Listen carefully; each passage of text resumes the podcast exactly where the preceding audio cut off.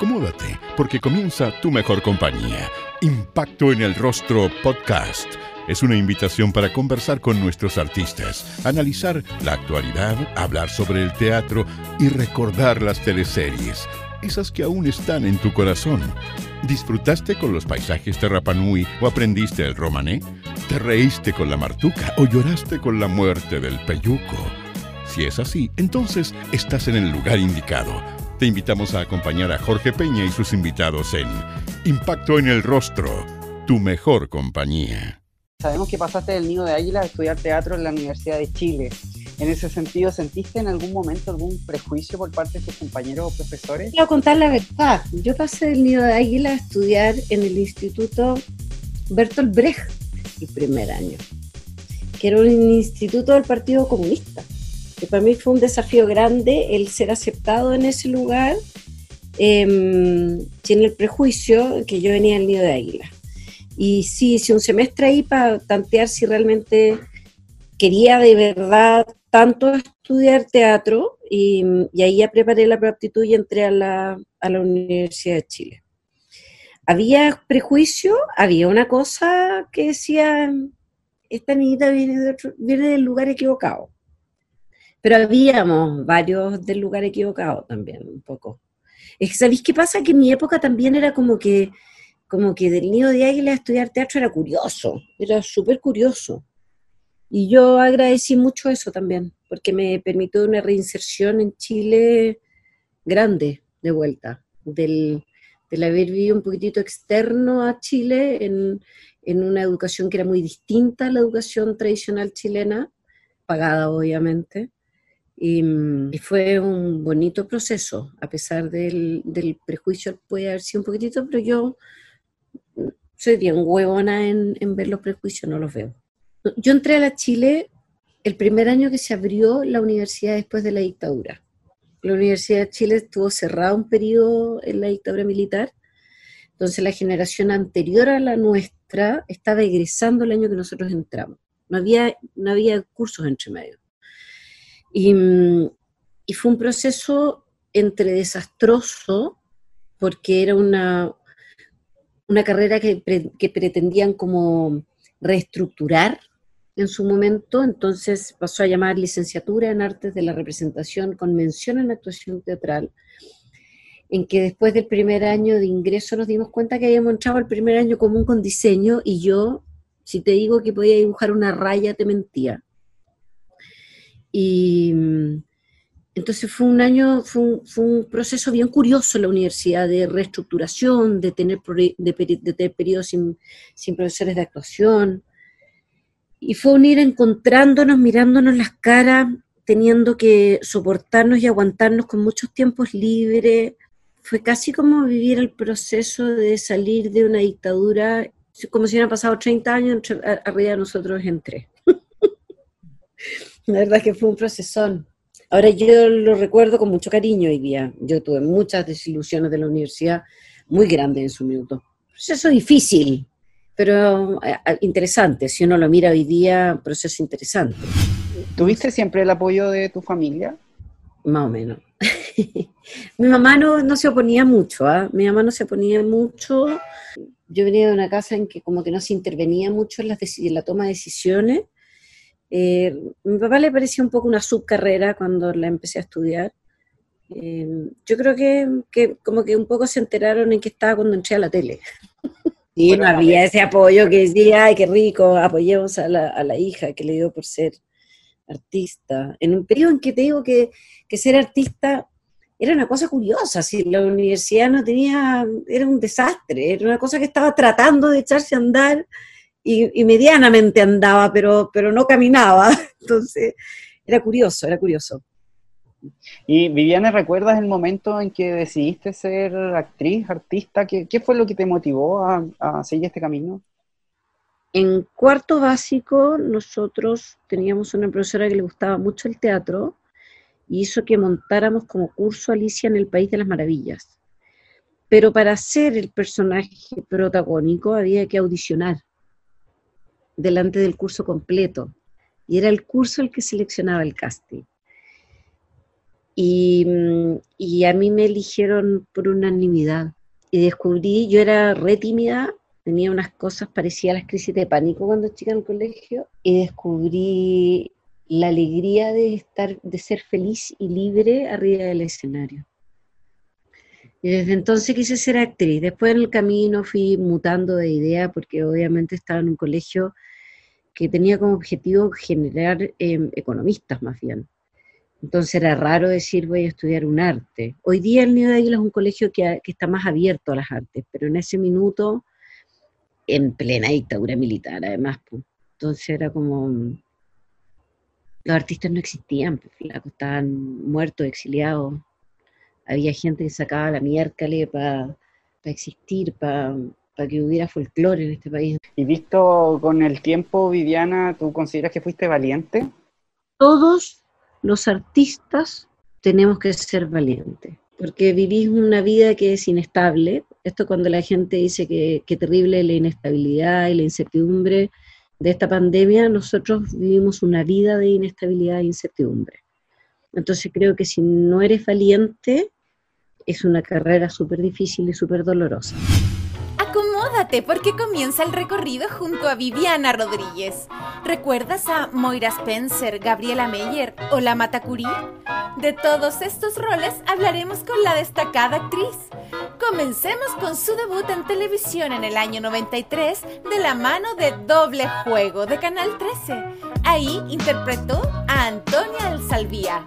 Cuando yo entré a la escuela de teatro, entré con una bandera muy alta que decía yo nunca voy a trabajar en televisión. Me gustaba, siempre me gustó el cine. ¿ah? Yo, yo cuando entré a la carrera, cuando yo salí del nido de Águila, iba a postular a la carrera de cine en Estados Unidos. Y mm, no la postulé por una cosa económica, porque dije, puta, en realidad es bastante grande el gasto que lata que el, uno quería tener un poco de conciencia en esa época, conciencia un poco social y cosas, y me pareció que era brutal que los padres tuvieran que pagar eso para que uno estudiara. Pero cuando uno entra a la universidad y entra, eh, uno tiene un poco un estandarte que dice que la cultura es el teatro, no la televisión y el cuento. Y, y como te digo, entré a una escuela de teatro que tenía muy poco de esa bandera y y se me fue cayendo mi bandera arriba de los hombros y de la cabeza, y fui cayendo la realidad, entonces sí, yo no estaba muy para nada enchufada ni en la televisión, ni con ganas de hacer televisión en nada. Yo aparecí en la televisión porque de la televisión me llamaron. Yo nunca busqué la televisión como trabajo. Y, y ya una vez que enganché, vais metiéndote en una espiral que no sabéis si quieres estar ahí o ya no podíais salir que fue un poco mi sensación durante mucho tiempo. ¿ah? Yo, yo durante un tiempo tuve angustia de estar haciendo televisión cuando más chica. Pero claro, eh, cuando ya empezáis a trabajar y hay plata y, y, podéis vivir más cómodo y después aparece la fama, hay una espiral en que te vais metiendo que ya no sabéis si podéis salir de él, si eres libre de él, nunca más. Yo tuve esa sensación mucho tiempo cuando chica, de, de la sensación de estar metida en una espiral que, no, que uno ya había perdido control y posibilidad de decir no quiero. Pero yo no, nunca pretendía hacer televisión, fue, fue un azar, fue la vida la que me llevó para allá. Fui a un, a un examen de actuación que yo no quería, no quería teñirme el pelo, era muy absurda, porque la, la examen era un, era un día que rendía un examen yo no me quería teñir el pelo, entonces me fui a conseguir una peluca. Yo bien cuica como era, eh, fui donde el pato era ella, que me, él me prestó la peluca y todo. Y ahí estaba la Ruby Gumpers. Y ellos estaban pegados en un personaje que necesitaban para esa teleserie y que no, no habían podido dar con ese personaje. Y habían hecho casting, y habían hecho todo. Y entonces un día me llama por teléfono Ricardo Vicuña, me dice, hola, soy Ricardo Vicuña. Yo que no sabía de televisión nada, no sabía quién era. Eh, entonces le digo, ¿tú, me, ¿tú sabes quién soy? Y dije, en realidad no. Yo soy director de teleserie y me, puta, me hablaron de ti, es curioso, yo no sé quién eres, entonces quiero saber si puedes venir a una reunión conmigo para verte. Y así fue. En realidad la televisión me buscó. Entonces, como fue al revés el proceso, si yo entré en eso, de repente no sabía si estaba ahí porque quería o no quería. Mucho tiempo. Y cuando aceptaste este rol, eh, Viviana, lo, ¿te tomaste tu tiempo para pensarlo o fue? No, no, no, dije que sí. No, dije que sí. Yo quería actuar, estaba un poco chata con la universidad. Yo pretendía congelar ese año en la universidad porque, como te digo, la carrera era una carrera que, que flotaba en tratar de armarse. Yo era muy porra en el colegio. Sin embargo, teníamos 14 ramos teóricos, una cosa así brutal al, al año, y yo tenía promedio 7 en los ramos teóricos. Esto no puede ser, si esto era la universidad, tenía que ser difícil. Y mm, estaba medio frustrada en la universidad, estaba medio frustrada de... Yo creo que cuando uno es joven tiene muchas expectativas, y cuando venís terminando una dictadura, ya habéis luchado, ya habéis peleado, había mucha expectativa, y, y se te iban derrumbando las expectativas, y fue difícil. Entonces yo pretendía congelar la carrera porque estaba chata, entonces que me saliera pega era una bendición, no lo iba a pensar. Así que sí, una vez, además que te digo, a mí actuar me encanta y me gustó siempre. Cualquier cosa que fuera ya no estar en la escuela peleando por el espacio que no había y que hubiera trabajo, yo dije, vamos, chalupa, démosle. De hecho, me llamó Ricardo para decirme, ¿sabéis que te voy a proponer una cosa súper curiosa? Todavía no tenemos claro qué personaje queremos que hagas, pero queremos que firmes contrato igual. Yo me enteré por el diario, el personaje y todo lo demás me enteré por el Mercurio. ¿Qué te pareció Antonia eh, Viviana? Yo lo pasé bien. Yo lo pasé bien con ese personaje. Fue curioso partir como en silla de ruedas y, y quieta sin hablar cuando venís lanzándote. Y al otro lado estaba, ámame, con Ángela Conchera y Bastián Bodenhofer, una cosa romántica, hermosa, que, que la rompía. Entonces era curioso estar en el lado donde no había rating. Pero um, fue todo un cuento, ¿ah? fue un cuento, fue un cuento de, de amores y desilusiones y de, y de procesos. Yo no sé si yo era rebelde cuando chica o todo me cargaba o tenía cosas que resolver. Entonces sí, tuve mis procesos de amarla y que me encantara y, y, procesos durísimos de, caer a la realidad de lo que era la verdad de los mercados. Yo creo que no se hace pegar hartos golpes. Y con respecto al texto de Sergio Bodanovich, ¿tú conociste al, dramaturgo? Yo nunca, nunca lo vi a él. Nunca. Puede ser que haya estado para el lanzamiento, porque se hacía un lanzamiento oficial del canal, era un lanzamiento gigante. O sea, la foto para esa, para esa teleserie la sacó Luis Poirot. ¿Tú sabes lo que vale una foto Luis Poirot hoy día? y, eso, ellos hacían las campañas de las teleseries, ¿cachai? O sea, era un mercado gigantesco. Entonces, puede ser que para el lanzamiento oficial del canal él haya estado, porque ha estado en el oro y eso, pero como que a uno lo iban presentando como que uno era una cosa, y yo quería ser comunista, entonces bien de la boca para afuera, lo yo me acuerdo que me presentaron como producto y fue súper choqueante. Venga para conocer a mi nueva adquisición, me dijo don Eleoro. Yo quedé bien choqueada cuando lo dijo, bien choqueada. Entonces, si puede, haber estado ahí en ese momento, no, yo no lo recuerdo, porque uno no tenía mucho contacto con, con la gente que escribía tampoco.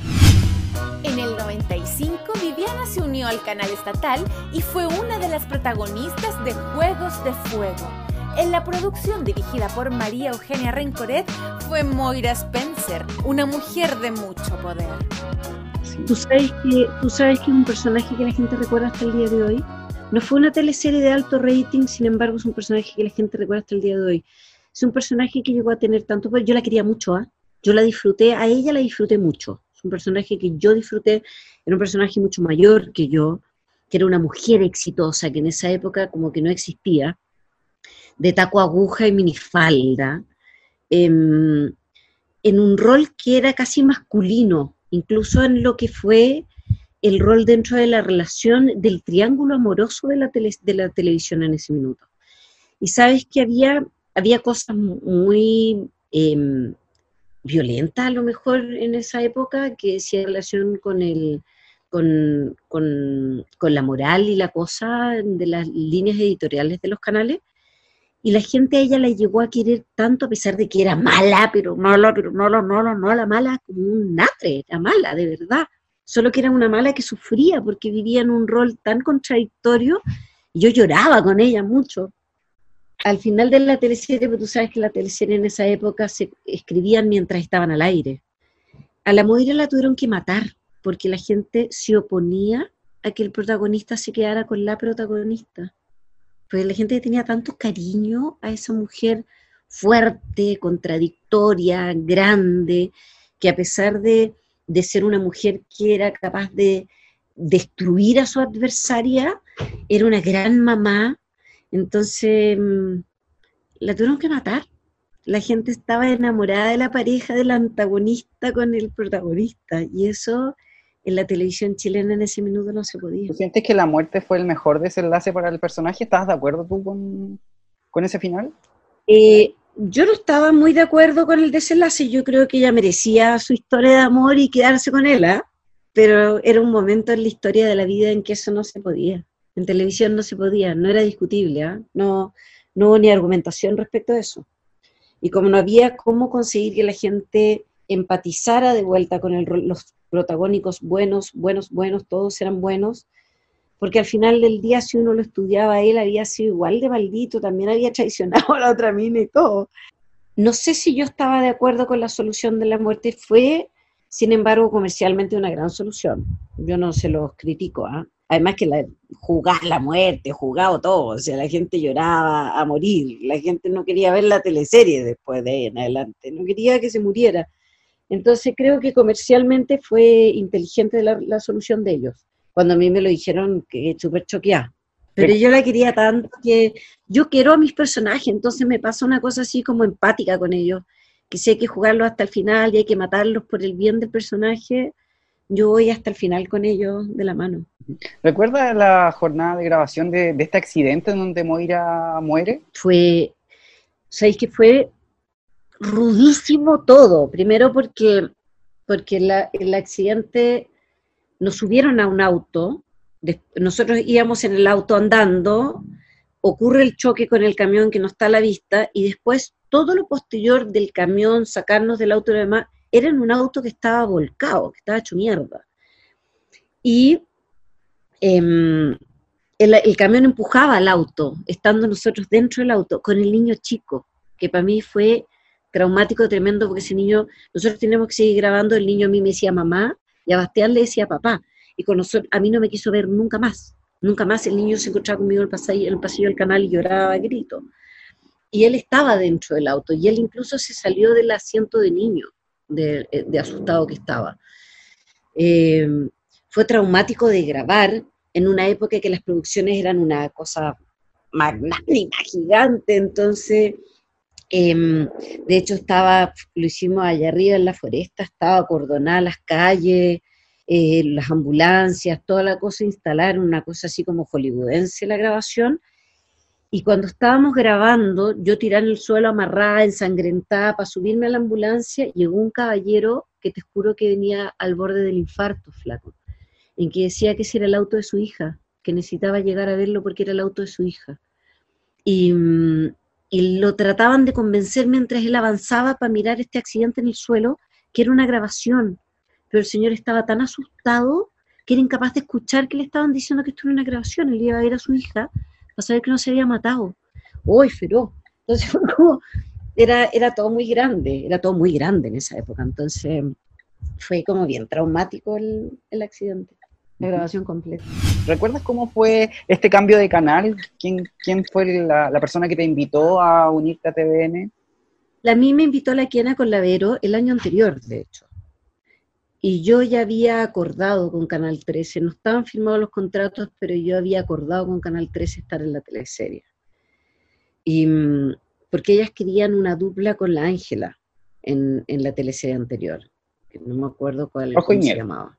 Rojo y Miel. Y, mm, y yo no me vine.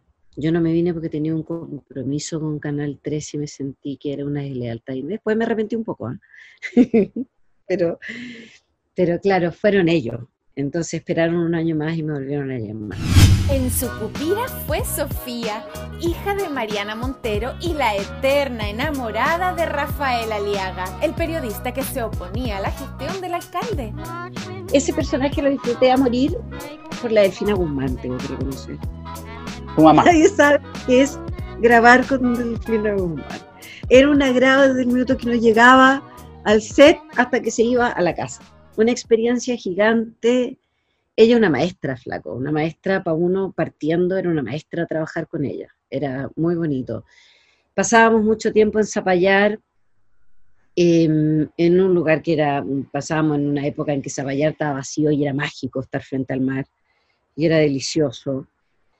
Em, yo era antagónico, entonces no me tocaba nunca los roles entretenidos de, de, de toda la cosa, como chimuchina, todos juntos en él. Pero, mm, pero yo lo pasé muy bien. Yo, yo en general reconozco que a mí me gusta, como digo, actuar, entonces tiendo a pasarlo bien, a entretenerme. Y ella era un personaje que era, que era rebelde, que era maldadosa, entonces era entretenida. Los, los antagónicos son muy entretenidos porque son rebeldes, entonces uno se entretiene. No son rosas, siempre son un, siempre son un desafío. Y yo creo que mm, a mí me gustan los antagónicos porque creo que el desafío es conseguir empatía a pesar de que son los malos, que era para mí, ¿ah? y en esa época el malo era malo, y era malo, y era malo, y había que odiarlo. Y para mí siempre fue el desafío, yo fui mucho de roles antagónicos en general, y, y, era ese desafío de decir, yo puedo conseguir que a ella la quieran porque yo la quiero. Y era entretenida, hacía muchas maldades. Y Viviana, ¿cómo fue este traspaso del elenco de María Eugenia Rencoret a Vicente Sabatini? ¿Tú cuando entraste a Juegos de Fuego, entraste por un contrato con el canal o solamente fue por el proyecto? ¿Cómo llegaste? No, entré por la teleserie con la, con la Quena y mm, el cambio al elenco de Sabatini fue por una petición mía, porque las teleseries en esa época eran, ¿te acordás que era un semestre y un semestre? Uh -huh. Y yo tenía ganas de viajar a Europa en las vacaciones y a mí las vacaciones me resultaban siempre en la época de verano nuestra. Y yo soy friolenta y no quería viajar a Europa con frío, quería ir a Europa con calor. Entonces pedí el cambio al elenco para dar vuelta a los años, para poder viajar. Y ya cuando aterricé en el elenco de Sabatini, no, no, lo, no pude volver al elenco de la Quena. Yo le tenía mucho cariño al elenco de la Quena, a mí me acomodaba mucho ese elenco de ese semestre pero, pero cuando ya entraba y en uno, la dinámica no era muy de rotación, salvo que los directores decidieran, ya estaba ahí y era el lugar donde tenía que quedar. Eh, Viviana Sucupira tenía otras licencias en cuanto a texto, ¿cierto? Jugaba con otros universos. ¿Qué te parecía esta propuesta y si te hubiese gustado quizás participar en, en un secundario? Eh, recordemos que los secundarios de Sucupira quizás son los más recordados por sobre los protagonistas. Estamos hablando de Juan oh. de la Linero, ¿cierto? La Olguita Marina. Me habrían encantado, me habrían, además que yo lo pasaba en la raja grabando, ¿cachai? Nosotros trabajábamos como chinos y, y, y, siempre eran escenas duras, difíciles, horarios difíciles, y la otra era el, como la parte entretenida, el pueblo, el burro, el, pero claro, a mí no me tocaban esos roles.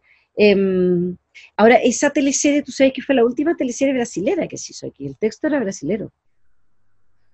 Y eran unas tremendas, eran unos tremendos guiones, unos personajes maravillosos. Sí, a mí me habrían gustado, me habría gustado, pero como, como te digo, yo como que tenía, tenía el cartel de antagónico puesto, entonces sabía que ese era mi rol, que no había discusión. En oro verde fue Gabriela Meyer, hija del rol que realizó Héctor Noguera.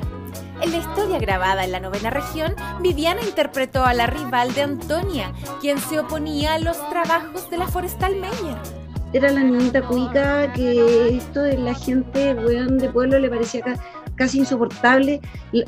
No de pueblo, sino que como que el campo valía gallampa, el árbol se cortaba, que tenía que estar defendiendo huevá. Era la niñita como latifundista la otra era la Anita Cuica, la Anita bien del, de el personaje de Oro Verde era la latifundista que le importa una raja todo, que no, que no había, que la tierra era un producto. Y a mí me costó ese personaje. Yo tenía una relación con la tierra distinta, yo tenía una relación con los animales distintos. Entonces, a mí me costó ese personaje. A mí me habría gustado mucho más el personaje de la Carola Faich que el mío. encontraba mil veces más lindo ese personaje como, como em, empatizable para uno. Para mí el personaje Oro Verde fue un personaje difícil de empatizar, pero me encantó el look. Entonces, como lo disfruté como facha, eh, empecé a disfrutar del personaje. Entonces, yo disfruté del look de esa teleserie, que me permitió aprender a, quererla. Y, mm, y Barril, Eduardo Barril. O sea, para mí él, fue hacer ese personaje. Esa relación con él para mí fue armar y construir ese personaje.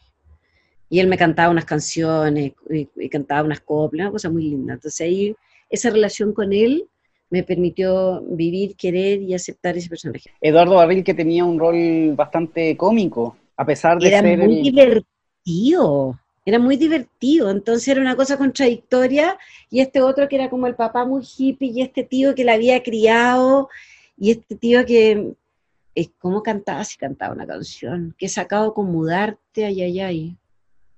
Era muy bonita, era muy bonita, la relación con él era muy bonita, y yo me, yo me entretenía mucho grabando con él.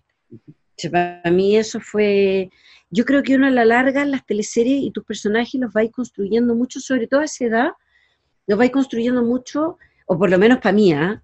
en, ese, en, ese, en, esos otros actores gigantes con los que te tocaba trabajar. Si uno era un mojón que venía saliendo de la escuela, entonces para mí trabajar con Barril, trabajar con la Delfina Guzmán era como que hoy día me dirigieran, puta, te vamos a llamar a hacer una película con Gerard Depardieu. Y yo, y yo me siento aquí, lloro un rato y después trato de actuar con él.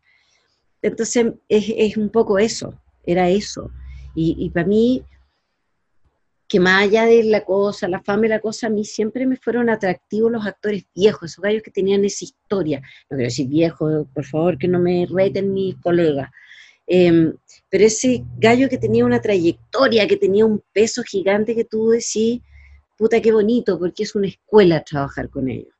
Y para mí Barril fue, te lo digo, un viaje, un viaje, porque yo en realidad ya el, el sur me da frío, detestaba ir a Pucón todos los fines de semana, encontraba que era una lata y, sufría con el frío un Pucón. Entonces, ya cuando me encontraba con él en el desayuno y me reía y me hablaba, weá, em, lo pasaba bien. Entonces, para mí era como un poco eso, el proceso de... Y ahí para mí empezó a existir la Carola. La Carola también fue como todo un cuento. A mí la Carola fue el tener un amigo de verdad en la televisión mi gran super amiga de la vida de la televisión, mi hermana, que duele hasta el día de hoy.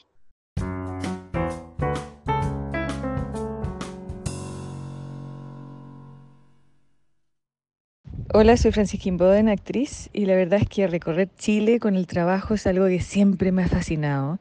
Eh, me hace mucha ilusión, fantásticamente y bastante exclusivamente me tocó recorrer Chile con teleseries teleseries chilenas que hablaban de, la identidad, entonces me tocó estar mucho en el norte, en el sur, en la isla de Pascua. Eso fue fascinante, pero también recorrerlo con teatro, con todos los festivales que hay, con el cine, es algo maravilloso. El Festival de Cine Valdivia me ha tocado estar en el de Viña, pero siempre me encantaría ir al de la Patagonia, por ejemplo, o a los temporales teatrales de Puerto Montt, o no sé, me acuerdo haber recorrido Chile a través del Festival de Dramaturgia organizado por la Chile y hacer funciones en Concepción, era algo precioso porque hay tan lindos teatros en Talca, en tantos lados, y ahí uno se da cuenta de, de lo uno y diverso a la vez que somos. Entonces es fundamental recordar constantemente que Santiago no es Chile. Yo no soy de Santiago, yo soy de Viña. En Viña hay hartos festivales de hartas cosas cada vez se está fomentando más y eso es fantástico. Pero como que se nos olvida, somos un país bastante ombliguista, creemos que funciona siempre funciona todo como igual a como funciona en Santiago y la verdad es que no. Y esa diversidad es interesante, recorrer el paisaje, tenemos un paisaje muy diverso, una forma de habitar ese paisaje muy distinta que es tan bonito llevar obras allá como empaparse de los sectores para uno luego hacer obras que tengan que ver con los territorios. Entonces hay que abrirse, cada vez hay que abrirse unirse, pero en esta, en esta diferencia y fomentando lo de cada lugar en cada lugar, no que tenga que rendirle siempre pleitesía al centro, porque es absurdo.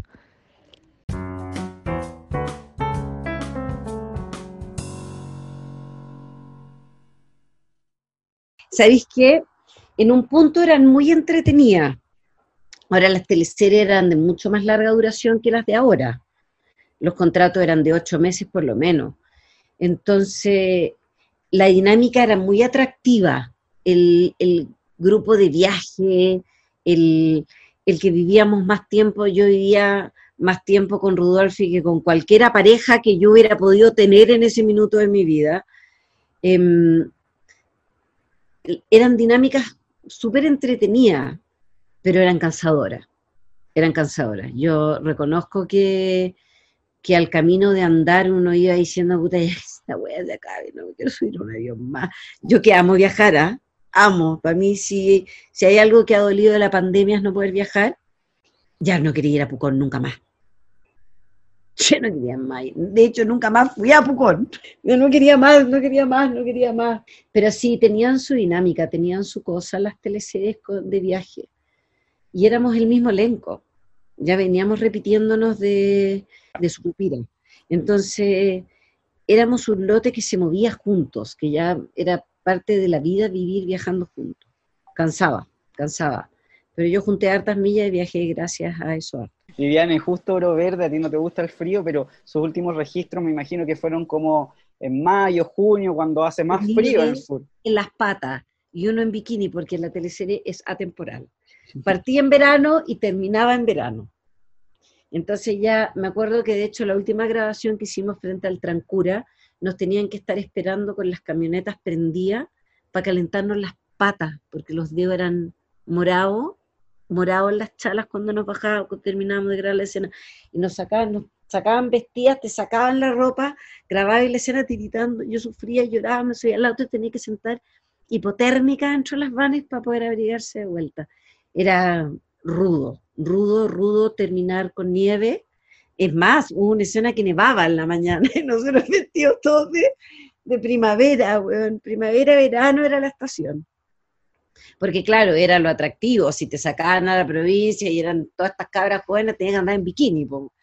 Y, claro, el bikini vendía, pero el bikini te mataba de bronconomonia también. Yo, yo, yo sufría, y es más, al que le pregunte, te puede decir que yo soy una friolente mierda, hasta el día de hoy reclamo cuando hace frío en un set, porque nos hacían pasar mucho frío. ¿Recuerdas a la Mata Curí y su amor con el Yorgo Ismael? En Llorana interpretó a Francisca, una santiaguina que pasaba una temporada en la mítica isla ubicada en la Polinesia. Sí, dije calorcito, feliz, vamos. Y tú te, a contar te voy a contar un secreto sobre la isla de Pascua que a uno no le dicen, que desde la mitad de febrero o desde marzo en adelante la isla de Pascua es gris fría, fría, fría, fría.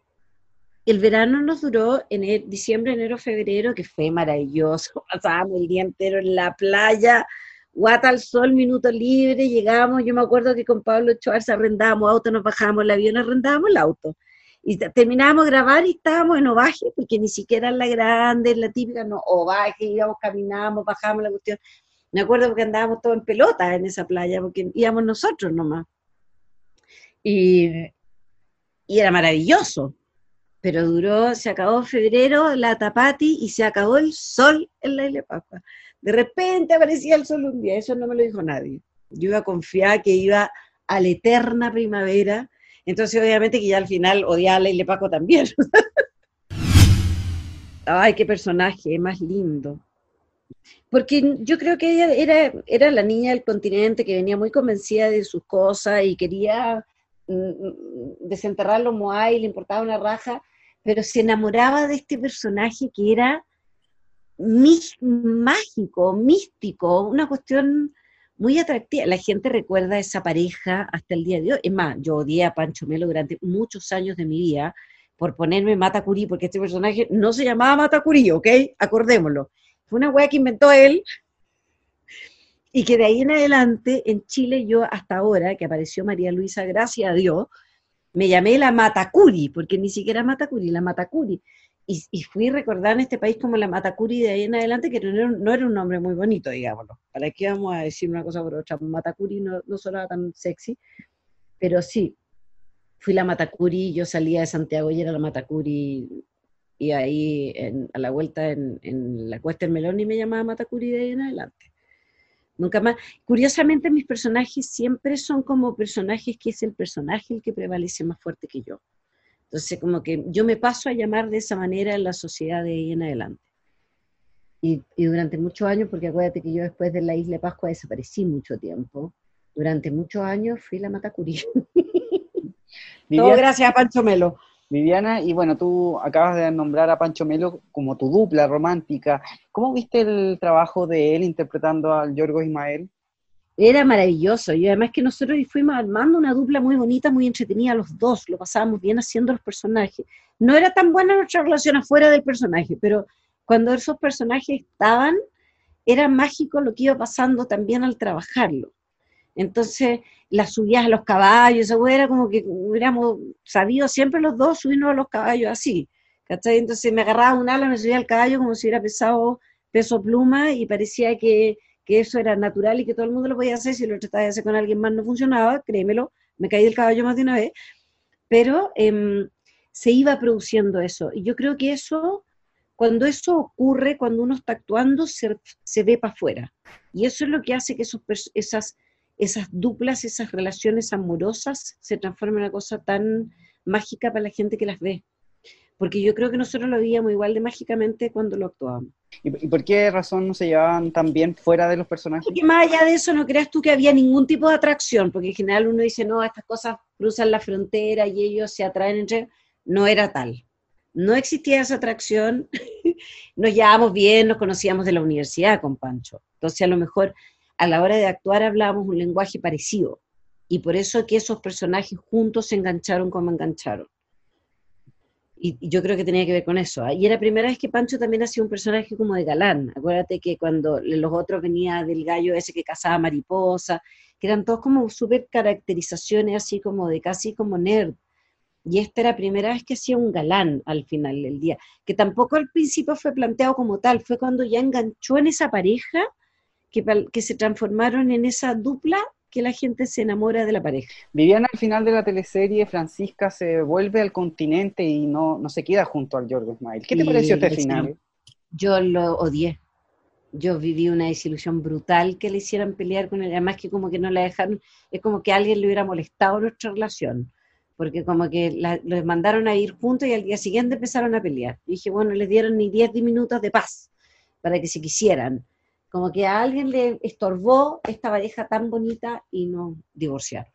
Y yo sufrí. Y el día que él me fue a dejar al aeropuerto, que grabamos la escena que él grababa en el aeropuerto y yo estaba dentro del aeropuerto, yo lloraba de verdad que me separaban de ese personaje, porque yo encontraba que esa pareja tenía que haber sido aquella, aquella pareja romántica que sí, la vida puede romperse y transformarse en una cosa mágica para el resto de la vida. Y creo que el público merecía haberse quedado con esa pareja mágica. Pero claro, no éramos la pareja protagónico y, robábamos harta cámara. Después de Llorana dije, no quiero seguir viajando. Me pasó, decir, necesito un alto, necesito que la vida tenga horarios y días en los que puedo ir al banco y existir en la ciudad. Acuérdate que tampoco los horarios eran fijos, entonces ya se viajaban 10 días al mes a la Isla Pascua, pero era al azar. De repente aparecía el rotero y te avisaban, ya la próxima semana nos vamos a la Isla Pascua, nos vamos 10 días más. Y no íbamos 10 días a la isla Pascua, era, lejos, era harto tiempo. La isla no es grande, es maravillosa, pero no es grande. Entonces, después de un tiempo, em, la cosa esa del náufrago ocurre, ¿ah? Como que ya no, no sabéis qué vuelta más darte y, qué más hacer. En los mismos 10 pelotas que nos conocíamos hacía ya, llevamos tres años viajando juntos, ya es como cuando ya te empezáis a aburrir de la, de la familia dentro de la casa encerrado en la pandemia era similar. Viviana, eh, bueno, tu personaje era muy amiga de eh, Paula Novoa, que era el personaje de, que interpretaba Carolina Fadich en su primer papel antagónico. ¿Cómo viste a esta actriz en Llorana? La Carola era una mujer tan mágica que yo hay veces que miro para atrás, ahora me miro, miro la imagen y decía, chucha, era bonita. Cuando uno andaba al, al lado de la Carola, uno no existía. La Carola me llegaba aquí era flaquita, chiquitita, y te juro que yo no existía. Yo era como si hubiera sido invisible. La carrera era mágica, era mágica ella, era luminosa, era bonita, era bella, era, era brutalmente honesta, brutal. no, no tenía, era de esas personas como que, como sin otra, ni una otra cara, no sabía que uno podía tener otra cara. Entonces, sí hicimos una amistad bella en la isla de Pascua, muy bonita. Entonces lo pasábamos bien eh, delante y detrás de cámara. Éramos muy amigas delante y detrás de cámara. Y, nos llamábamos el bolo 1, el bolo 2, el bolo 3 y nos retaban mucho. porque de repente no hacíamos nada, íbamos como de personaje relleno y nos reíamos de eso, pero claro, en la isla nos tocaba grabar mucho a, las a, a las dos, sí, nos, sacábamos, nos sacaban la mugre. Pasábamos de repente jornadas completas, día entero en alta mar arriba del bote, en grabar 600 escenas, tirarse el bote, salirse el bote. Yo no, yo no buceaba, entonces yo además estaba siempre arriba del bote, lo subía y lo bajaba del bote. Entonces, ella no, era, era, la Carola era un ser humano luminoso. Donde uno llegaba con ella, la gente la amaba, la quería. Te digo que yo era invisible. Yo al lado de la Carola era el ser invisible. ¿En algún momento estuviste considerada para La Fiera, que fue la producción que vino después de Llorana? Mira, entiendo que sí. Entiendo que sí. Yo esa fue la única vez que tuve manager en mi vida, que no funcionó muy bien aquello. Y, y yo planteé que yo no quería que yo no quería viajar. Em, eh, en el elenco de la quena estaba Leo Rojas, me habían llamado a la teleserie de ese elenco y no me dejaron partir para ese elenco.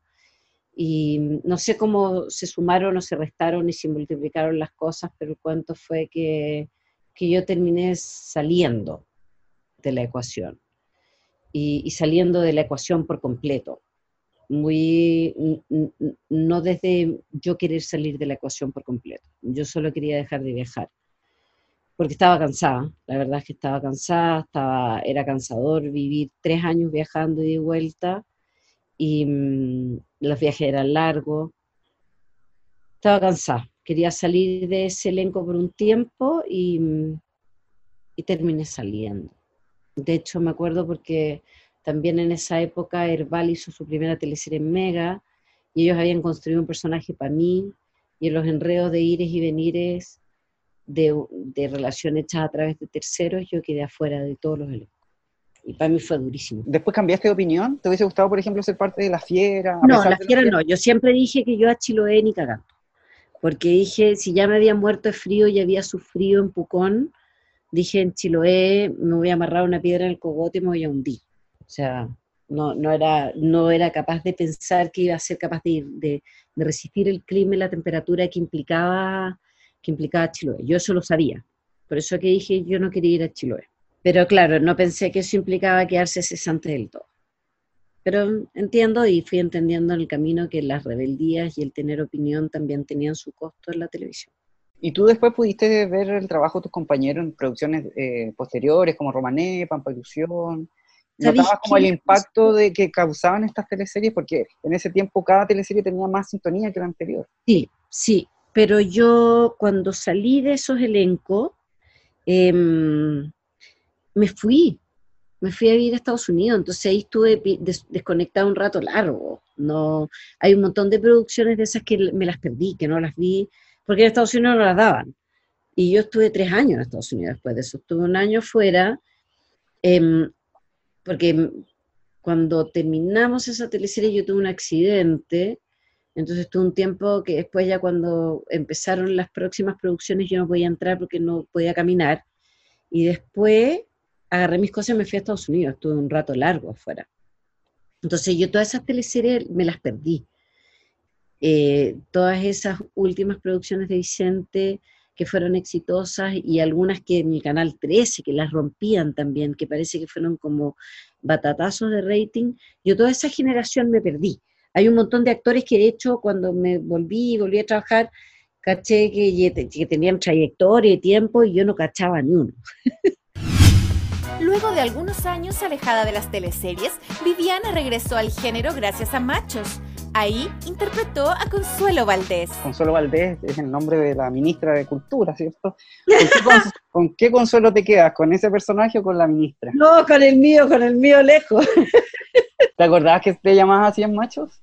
No, no tenía idea. ¡Qué atroz! Me cagaste. el retorno al género fue bastante feliz. Yo pretendía no volver nunca más al género. Eh, no tenía intención de volver en lo posible a Chile ya. Estaba ya enchufada, estaba contenta, ya iba buscando mi camino, estaba ya en Los Ángeles, ya tenía gente, ya tenía un montón de cosas anda. Y mm, me llamó Lavero, le dije que no, me volvió a llamar Lavero, le dije, puta Vero, no me hagáis esto.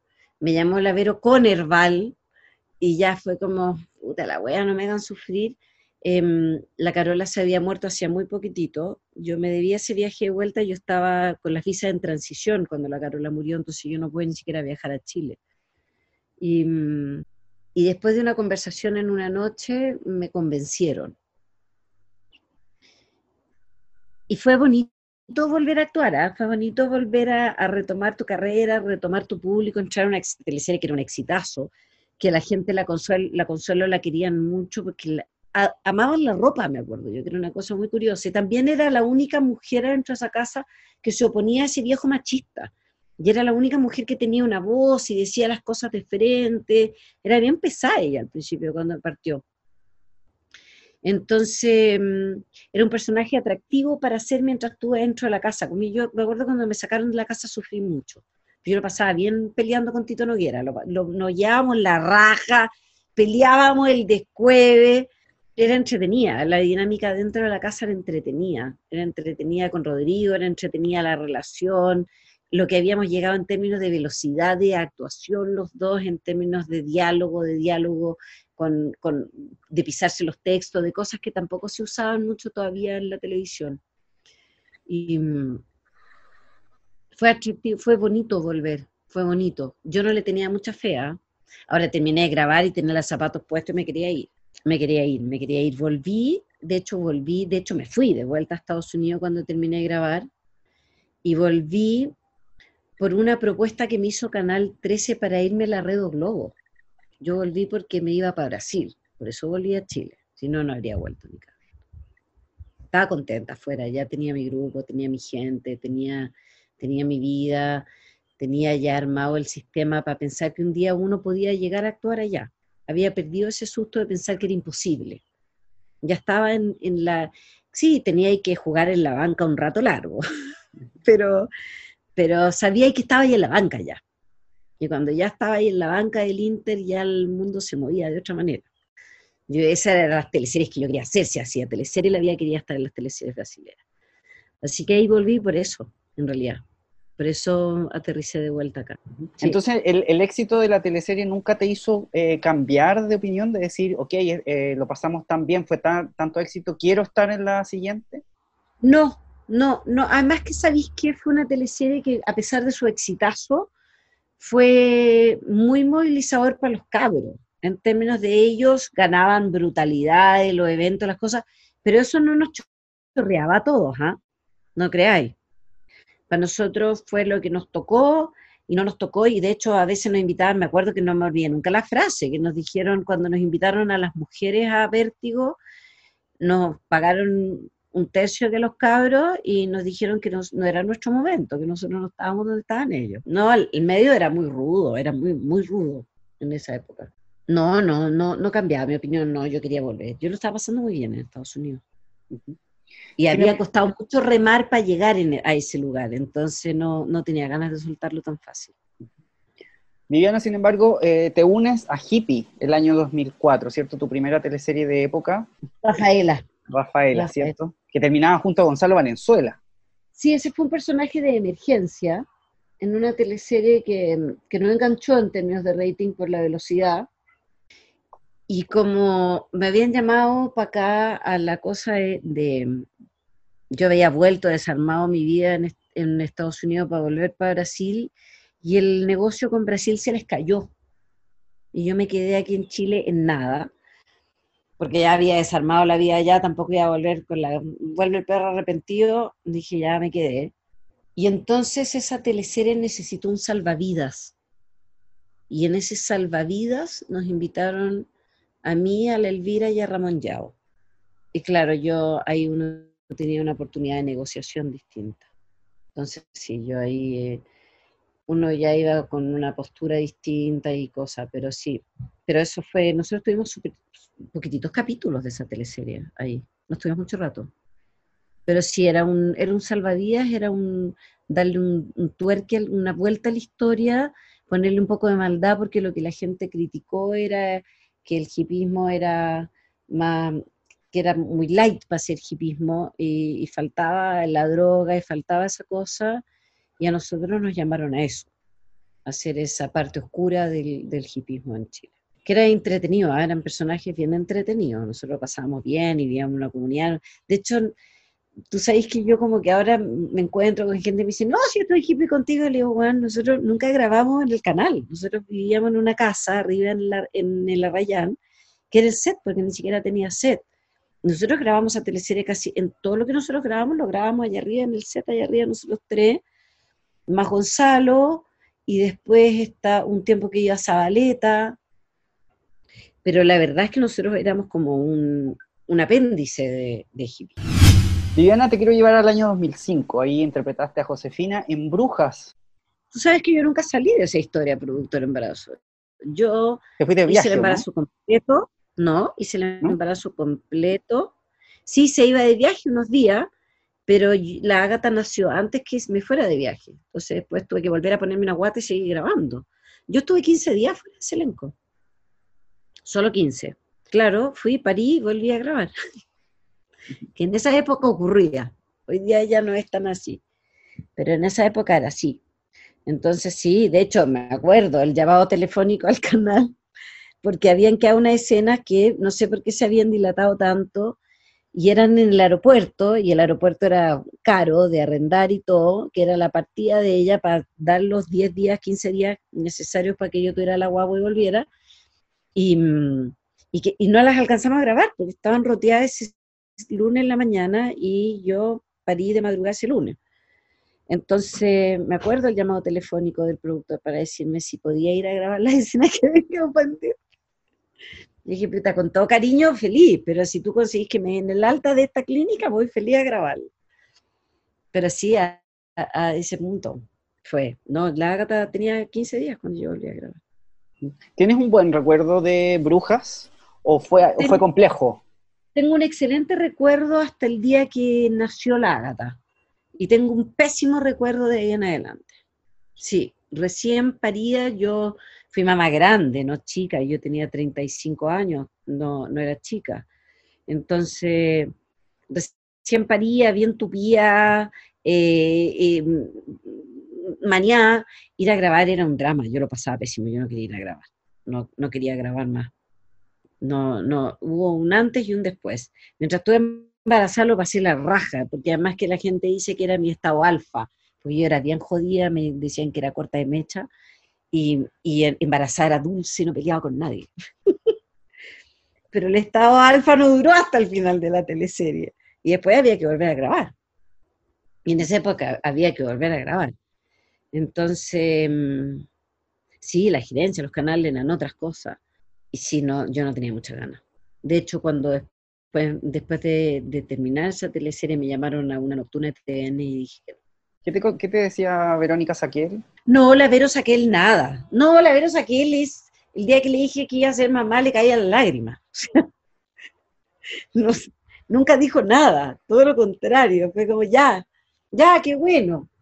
Eh, pero los canales funcionaban de otra manera, los canales, de hecho, uno, y esto como, ni siquiera como ya crítica ni pelambre, sino que como simplemente narrar una realidad de lo que era una época, yo tuve que firmar finiquito porque mi contrato era un contrato que había partido con hippies, que se extendía, entonces yo partí de esta teleserie con un contrato y tuve que firmar finiquito estando embarazada, y después tuve que firmar finiquito, recién paría cuando terminó el contrato para que te pagaran los últimos sueldos, ¿cachai? O sea, el, sistema funcionaba así, no había una cosa que uno dijera fuero maternal, derecho, aquella que se le ocurrió alguna vez reclamar un fuero maternal en esa época de la vida, bueno, no trabajó durante muchos años, bueno, yo tampoco trabajé durante muchos años, por haber dicho que no, a lo mejor. Pero... Mm, pero sí, no, tampoco era mucho como hoy día yo veo y encuentro que el mundo avanzado gigantesco cuando veo que las chiquillas se embarazan y les dicen que bueno, te sacamos y si queréis después volví. Eso en, en la época nuestra no existía. Uno era muy valiente si tenía hijos. ¿Y tuviste mucho miedo? Muy irresponsable. ¿Sabéis qué pasó? Que yo no había podido tener hijos. Y, y, estaba en un cruce de la vida que o los tenía y tomaba la decisión o iba a cagar como en la guerra y no lo iba a poder tener. O sea, yo, antes de partir esa teleserie, planteé que yo ese año iba a ser mamá, no importaba cómo, ni si grababa, si no grababa, si quería me echaban. Es más, yo le dije a la Vero que si quería me eliminaba, porque mi contrato iba a andar un rato, entonces podía eliminarme y dejar ese contrato ahí nomás. Yo siempre planteé que iba a ser mamá, que mi opción ese año era ser mamá y, yo iba a ser mamá no importaba qué, no importaba qué. Y yo era rebelde, yo no importaba qué, de verdad no importaba qué, no, no había una medida de consecuencias ni... Y claro, sin, tenían que existir un poco los rebeldes para que el sistema fuera cambiando. A golpe, ¿ah? a golpe, porque yo después de eso tuve un poco castigada de la... Y eso fue un quote unquote, yo sé que esto es un podcast y no van a ver el gesto. Em, abre y cierre de comillas Em, uno se fue un poco castigado después de un tiempo. Y que estuve fuera de, y sin trabajo mucho tiempo, ¿ah? mucho tiempo. Por el embarazo. O por decir que no, porque no fue por el embarazo, sí, porque a mí me llamaron al tiro de la otra teleserie. Pero cuando me llamaron yo dije que no, que no, que yo quería, quería mis tiempos de mamá, quería mis tiempos de amamantar, quería poder respetar el hecho de que yo, yo quería dar pechuga, yo no quería eh, parir, entregarla, que la criara alguien, yo quería ser mamá, yo quería de verdad dar pechuga un año, aunque eso implicara un trabajo de chino, quería criarla yo, yo, quería, yo creía e, y creo hasta el día de hoy en ese apego que genera el estar con tus hijos, el derecho a... Y había trabajado y me había sacado la mierda muchos años mi vida como para poder hacerlo. Y yo tenía un poco esa necesidad y ese creer en el derecho de poder ser madre a pesar de que yo era actriz. Hay cosas que fueron mejorando, otras fueron desmejorando. Yo creo que la industria se fue haciendo una industria más apretada, em, de, de, de, menos observación en la calidad en muchos, en muchos, en muchos ámbitos. Entonces fue ganando cosas en términos de derecho y fue perdiendo otras. Yo creo que, que siempre las rutas son largas y hasta que se llega de verdad a lo que realmente es bueno, hay procesos. Y en esos procesos tocó el proceso de cambio de la televisión, el proceso de, que entraran las turcas, por ejemplo, de los problemas con los canales, eh, los problemas económicos de los canales. Em, entonces se fue em, ganando derechos pero perdiendo calidad yo creo que siempre se debe y se debiera poder pelear por llegar a la cosa media. ¿Ok? Yo no sé, yo, yo creo los criterios, estoy súper contenta por la cosa de los derechos. Y el día que la Carmen dijo, estoy embarazada, y le dijeron, no te preocupes, flaca, te cambiamos, lo encontré, a mí me caía la lágrima de emoción que alguien dijera, no te preocupes, la cambiamos lo encontré lindísimo. Ahora yo vengo de una generación en que para nosotros era normal, así como, como estaba normalizada un poco la agresión, un poquitito eh, la cosa del acoso. Yo creo que todas esas cosas en un punto de nuestras vidas estaba súper normalizado. Y por ende para nosotros no era tan una agresión el que te dijeran, no, no se puede, ¿cachai? Eh, había un rigor que era bonito, que yo creo que en la televisión se ha ido perdiendo.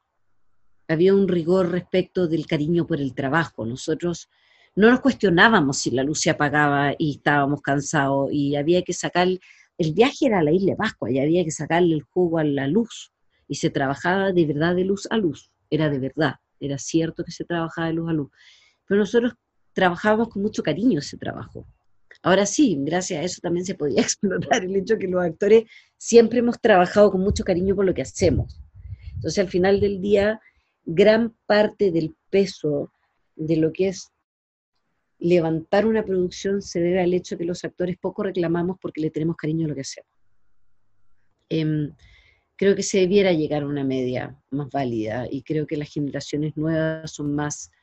Em, rígidas respecto de eso que nosotros. Es cierto que son más rígidas respecto y que yo lo respeto y lo valoro muchísimo que los cabros sean así. Nosotros venimos de una generación del rigor, en que, en que había que trabajar. Y había que trabajar, yo si no, como me dijeron a mí cuando chica, en mi primera teleserie, si no te gusta, ya fuera hay 10 huevonas más. Y uno un poco cargaba eso, ¿ah? y las respuestas eran así, no te la estoy exagerando, las respuestas eran así. No te gusta, rompemos el contrato. Entonces había un punto que, que claro, era como lo que había y había que, había mucho menos medio también, o sea, hay que entender que nosotros veníamos saliendo de una dictadura militar, la cultura no existía no había teatros, no había cine, no había, había dos canales que hacían teleseries. Entonces nosotros venimos de una escuela súper distinta. Hay cosas muy buenas que aprendimos en esa escuela. Hay cosas muy dolorosas que también aprendimos en esa escuela. Entonces sí, yo agradezco mucho los cambios que han ocurrido. Hay cambios que todavía hay que modificar porque gran parte de la ley del cine por la cual se rigen las productoras, las que se han externalizado las teleseries, eh, esa es una ley que se gestó más bien pensado en los comerciales y en, el cine, que en las producciones de televisión que son más largas. Entonces, tampoco hay una regulación tan clara respecto a eso. Entonces, a pesar de que nosotros tenemos horarios de trabajo más cortos y no se puede trabajar de luz a luz como se trabajaba antes y los horarios de almuerzo se tienen que respetar, todavía se trabaja los sábados. Entonces, yo en esta producción tuve temporadas en que trabajábamos todos los sábados. Y trabajar todos los sábados resulta bien cansadora. Eh, nuestras jornadas laborales siguen siendo largas, nuestros horarios de trabajo siguen siendo de 12 horas. Eh, incluía el almuerzo, pero son 12 horas, ¿cachai? Porque se incluye el horario de maquillaje, es cierto que los horarios de grabación son 8, pero hay esas cosas que todavía, que todavía necesitan, requieren modificaciones y que, y que claro, va a pasar un rato largo porque obviamente que los que van a la colita de todo esto sigue siendo la cultura. Envuelve temprano fue Renata Arancibia, la hermana envidiosa de Amparo Noguera. ¿Recuerdas que Renata se involucraba con su cuñado? Yo al Amparo la adoro, encuentro que es una actoraza. Entonces, y Pancho Reyes también lo adoro. Entonces, la verdad es que era era un triángulo súper atractivo, era súper atractivo. Yo lo pasé muy bien trabajando en ese, en ese triángulo. Después la incorporación en la historia con el Pancho, eran, fue, fue un periodo súper curioso porque fue ese periodo en que, en que TVN salió la área dramática, las cabezas y, y quedamos como a la herida. Y Víctor Huerta agarró el timón de ese barco y no lo soltó, en estoico. Entonces fue una teleserie que, que salió adelante de fuerza del equipo, que no se hundió a pesar de cómo se desarmó toda la estructura ósea del canal. Esta cosita chiquitita se agarró y dijo, nos tomamos todos de la mano chiquillos y seguimos para adelante. Entonces fue una teleserie que yo la recuerdo como un proceso muy bonito de equipo, cosa que en televisión se siente poco. Y yo eso le saco el gorro hasta el día de hoy a Víctor Huerta y se lo voy a sacar siempre, porque creo que él fue un líder en ese equipo gigantesco. No se hundió, no trastabilló, no miró para el lado ni pensó. Dijo, esta weá la tengo que sacar para adelante y no se me va a caer, no importa cómo se vaya desarmando el universo de TVM. Y eso generó una, un equipo de trabajo que para mí es de las teleseries que recuerdo como equipo más bonita que vivió. ¿Quién te invitó a este proyecto, Viviana? ¿Fue Kena Rencoret, Daniela de Miquel? La Kena. Sí, este, pero eh, en este, este, proyecto me llamó la Kena. Me llamó la Kena con la, con la Dani de Miqueli, sí. Fueron ellas las que me llamaron a ese personaje. Que se lo agradezco, por un personaje muy entretenido muy entretenido. Claro, yo creo que ellas cuando me llamaron tampoco sabían esto que iba a pasar. ¿ah? Yo me sentí un poco como huérfana cuando me invitaste de vuelta y me dejaste votar.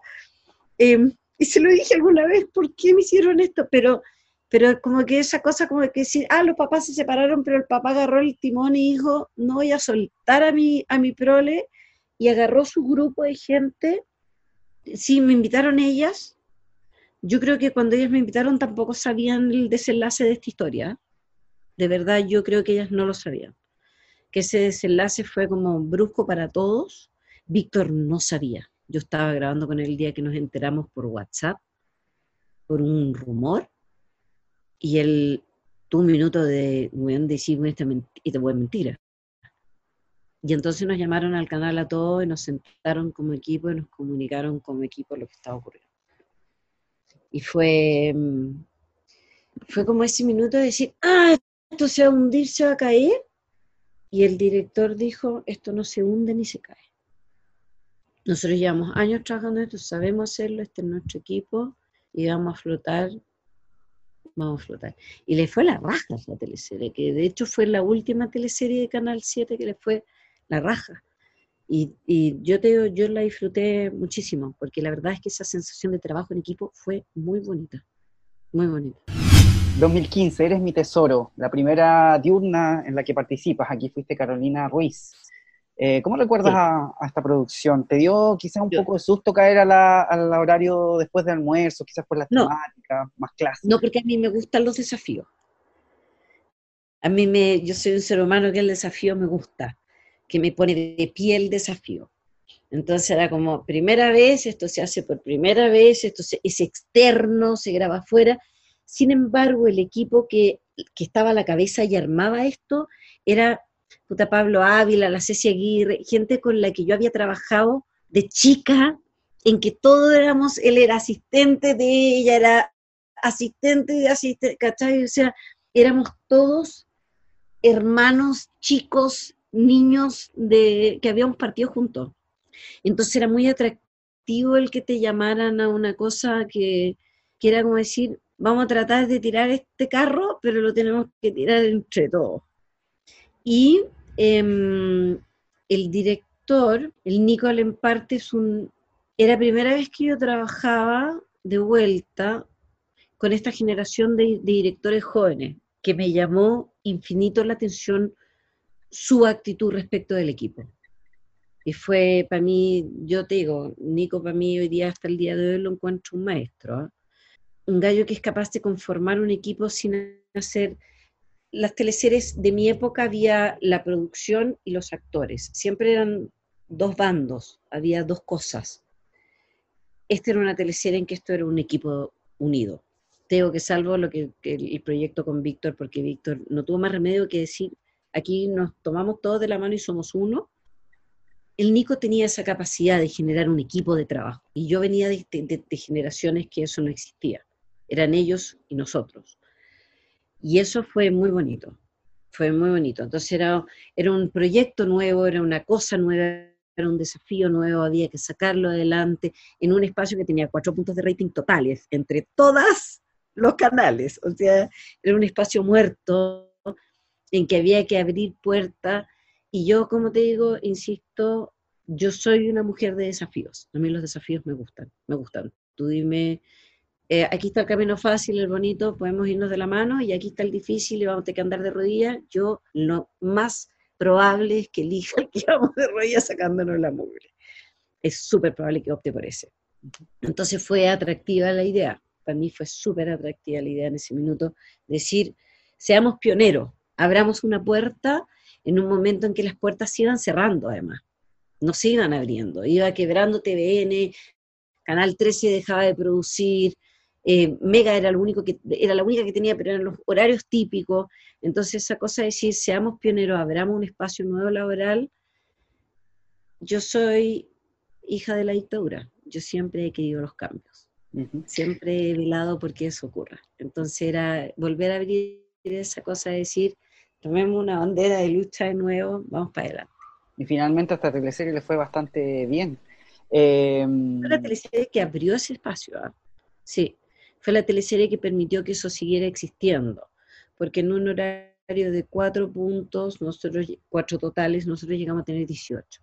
Y eso era un batatazo en ese horario, era total, o sea, no, era, era un regalo para los canales, era el número azul.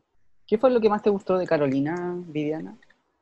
Era un personaje tan loco porque el día que a mí me lo leyeron me dijeron, y entonces se pega en la cabeza y pierde la memoria. Yo dije, te volviste, ¿en qué lugar de la cabeza te pegaste? Bueno, yo eso no lo voy a hacer, me muero de vergüenza.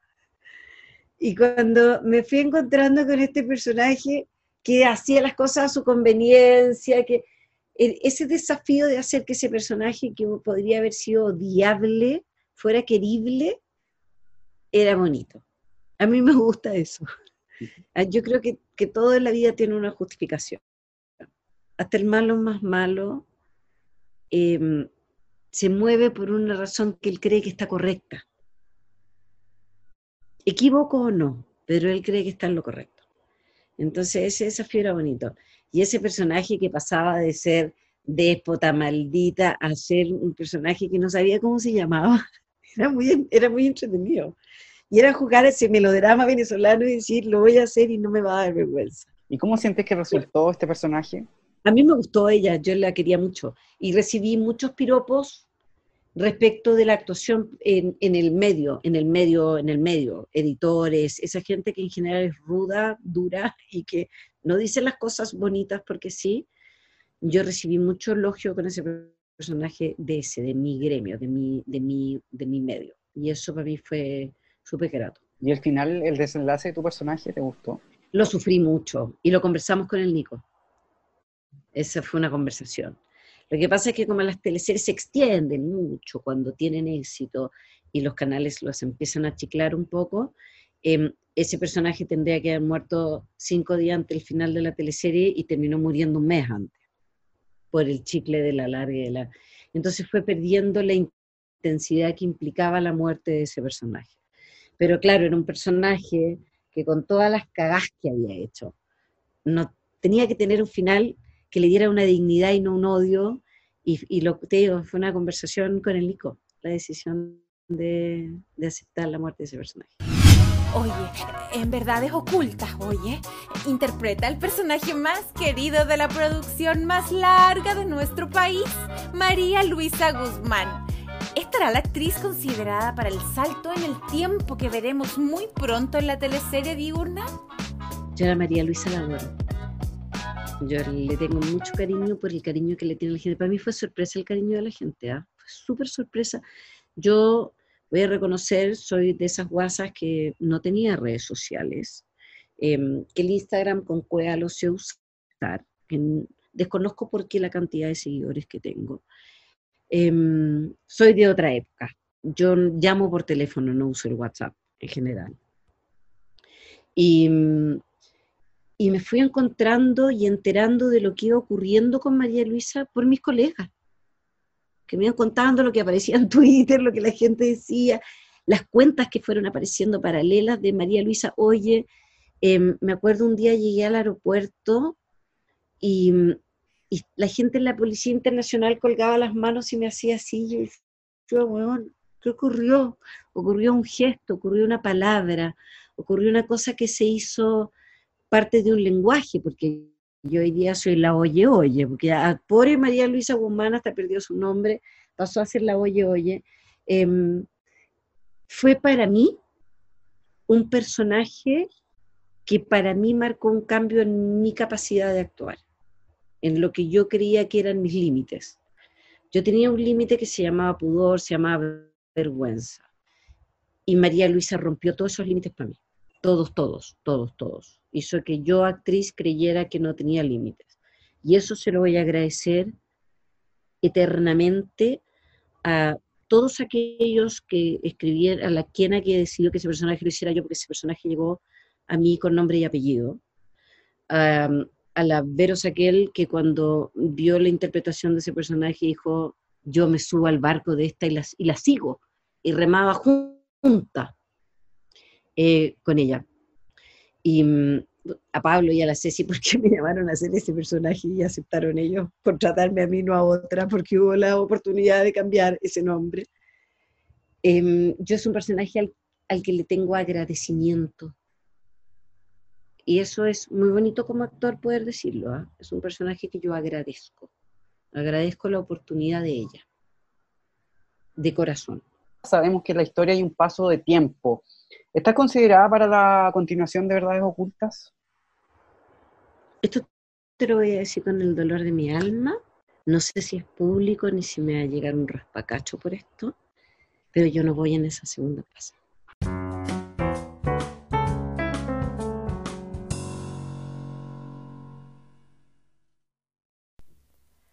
Hagamos una pausa. Los bombones, chocolates y tentaciones de Trucet Chocolata son tu mejor excusa para hacer un alto y disfrutar un tiempo para ti. Es un emprendimiento familiar que se preocupa de cada detalle, pintados a mano y elaborado con los mejores ingredientes. Encuéntralos en www.trucet.cl. No te arrepentirás.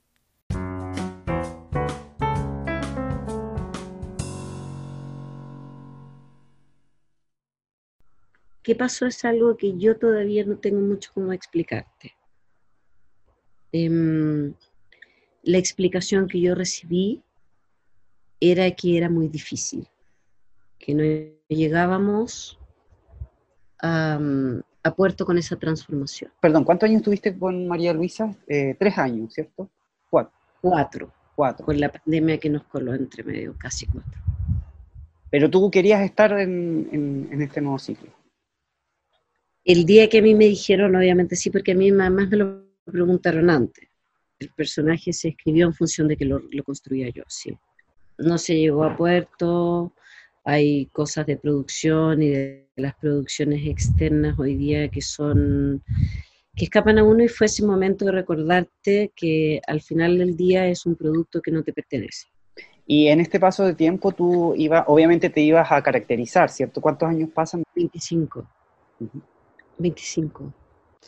Que en un principio no era una cosa tan brusca, por lo menos cuando a mí me entregaron el personaje, porque la María Luisa siempre fue un personaje súper ambiguo de edad. Entonces tú podías jugar una subida de edad que, que era construible. Y después, un poco dado el elenco, hubo una necesidad de un cambio más alto que el, que el planteado inicialmente, supongo. Ahora este es un, estamos rompiendo un secreto de Estado en este minuto porque Megavisión en sus redes sociales publicó que yo lo hacía. Finalmente será Cecilia Cucurella la actriz que hará a María Luisa 25 años después. Yo no sé, porque como te digo, yo salí de una manera bastante brusca e inesperada para mí. Em, a minutos y hasta el día de hoy dolorosa, porque fue brusca e inesperada. Em, tan enterada de lo que ocurrió después no estoy porque para mí todavía causa dolor verlo. Y quizás, contrario a lo que las personas pueden pensar, tú estabas muy feliz interpretando a María Luisa, a pesar de ya llevar cuatro años interpretando el mismo rol. Creo que cuando uno quiere a sus personajes, te da lo mismo, pues está el resto de la vida. Ahí, bien te lo muestran, puta, no sé, Friends, ¿cuántos años tuvieron esas pelotas viendo esos personajes? Yo cuando uno engancha con un personaje que lo quiere, que es querido, como es la María Luisa, la María Luisa es un personaje súper secundario, es un personaje muy querido, para la gente es muy central en la historia.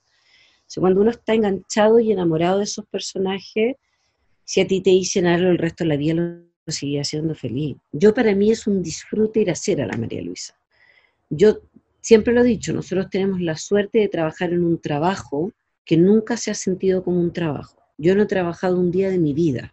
Siempre he disfrutado de la dicha de, hacer algo que a mí me produce placer. Y la María Luisa era un personaje que daba tanto gusto hacerlo primero porque la María Luisa es un personaje que si bien está escrito, em, gran parte de la escritura de ese personaje lo hacía yo lo hacía yo. Y eso era súper aceptado como equipo, como director, como guionistas, como todo. Había muchos saltos vuelcos en la María Luisa. El lenguaje, los oyes recién se los incluyen ahora. Los oyes no estaban en el libreto, ni los ferón, ni los atrón, ni los oyes, eso no estaba en el libreto, no estuvo nunca. Es más, cuando los empezaron a poner, yo decía, ¿por qué me ponen el oye aquí si yo sé dónde digo el oye? Em, era un personaje muy orgánico, muy agradable de hacer muy libre de cualquier egocentrismo, era muy libre de ego, era muy libre ella, entonces era un personaje muy entretenido, al que para mí era un placer interpretar. Y más, yo todavía la sufro un poco. Yo todavía, yo sufro un poco no levantarme a hacer a la María Luisa. Viviana, ¿y estás al tanto de, las informaciones, de lo que trae este nuevo ciclo, o, prefieres mantenerte al margen con respecto a esta nueva temporada? A mí todavía me duele. A nosotros los actores nos cuesta mucho desapegarnos de los personajes. Y eso somos todos, ¿ah? Todos los que salimos de este elenco, algunos que ya sabían, otros que no sabíamos. Em, nos cuesta mucho desapagarnos de los procesos, de los personajes, mucho.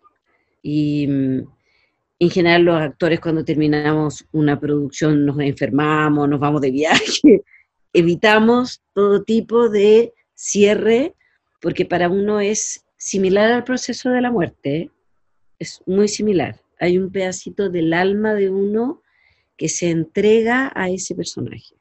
Y después cuando te lo sacan, tenéis que reconstruir ese pedacito del alma. Y eso toma un proceso, toma un proceso de sanación.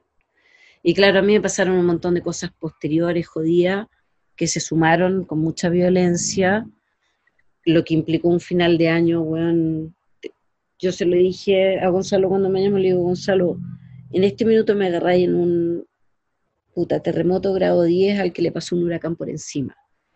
Em, con Cueva te voy a poder hablar, fue mi respuesta. Eh, pero, mm, y en ese rato uno guarda una distancia. Yo em, dejé de seguir todas las páginas de Mega y todas las cosas que iban informando sobre el proceso. Estoy súper poco enterada por eso sé algunos nombres porque ya existían antes que yo saliera sé un poco del proceso antes que yo saliera, en lo que a mí me explicaron cuando nos entregaron los personajes, el proceso, todo, porque yo vi todo ese proceso de entregar el personaje. Em, trabajamos un mes en tratar de construirlo, de hecho, entero. Y fue un trabajo de equipo gigante. Entonces, fue como así, pero claro, yo creo que las cosas tienen su proceso, tienen su fin, y como todo fin siempre es difícil. Y sí, yo soy un ser humano que, que para sanarme necesito distancia, yo me aíslo, me distancio, me silencio, porque me duele. No, no soy inerte al dolor. De hecho, tú me dices como lloro en la teleserie, lloro, me llora el alma. Y, y si tengo ese, esa cosa que a pesar de lo dura y clara y concreta que parezco ser, cuando duele, duele, duele mucho. Entonces hice un, silencio, un espacio, un desentenderme.